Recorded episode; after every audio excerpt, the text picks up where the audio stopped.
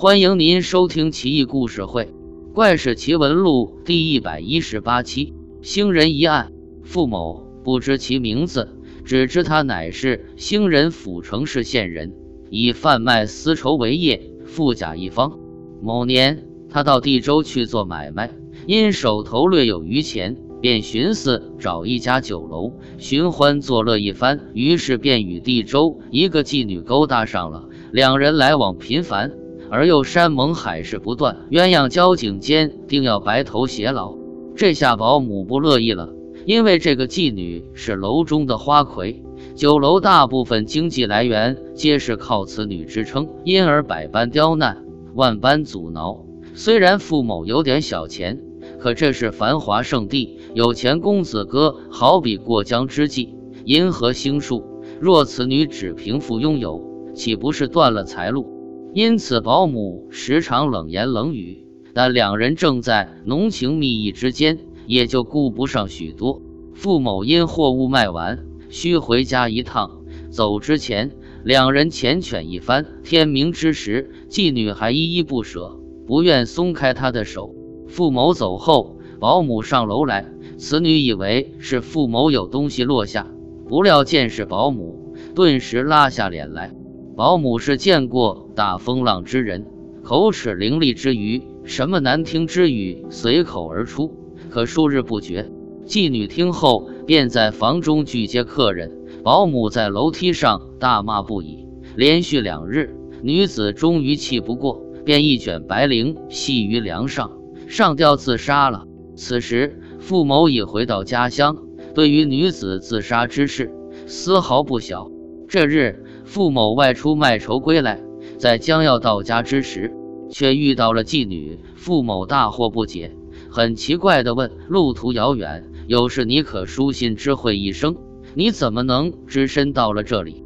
女子回答说道：“我的养母常虐待我，我在那里度日如年，实在没办法待下去，因此我找了个机会，便到官府控告她。”官府长官见我也着实可怜，因此就让我脱离娼妓，变为良家妇女。因而我才历尽千辛万苦来此地投奔你。你能收留我吗？傅某就等他说这话。此时喜出望外，但转念一想，考虑到妻子嫉妒心太强，或许不能容他，于是就在外面另置一大宅子让他居住。第二年，傅某又到地州经商。闲暇之际，他就地重游，不料在那儿，他听得一个惊人的消息，说是他的相好早已死去。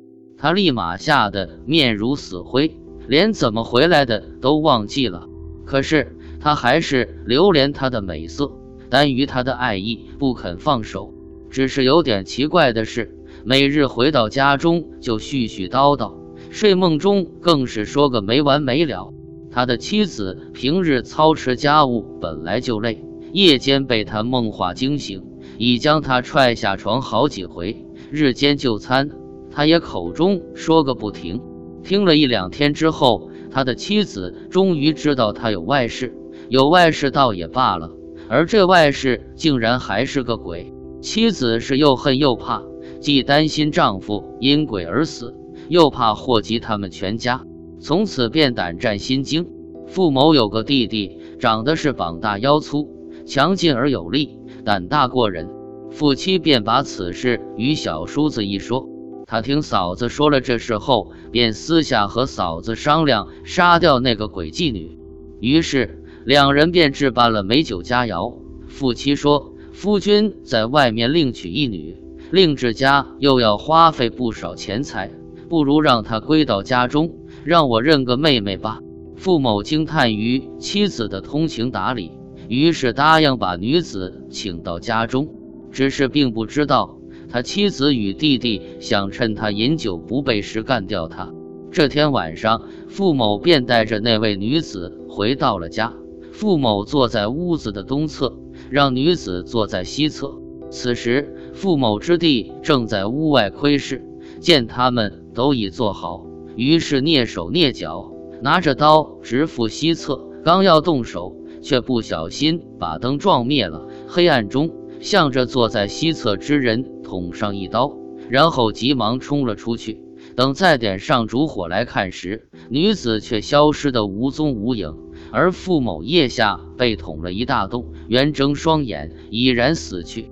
县衙得知报案，便以杀夫害兄罪将两人逮捕，并严刑拷问他们通奸的情况。但这事审讯了一年多，也没有什么眉目。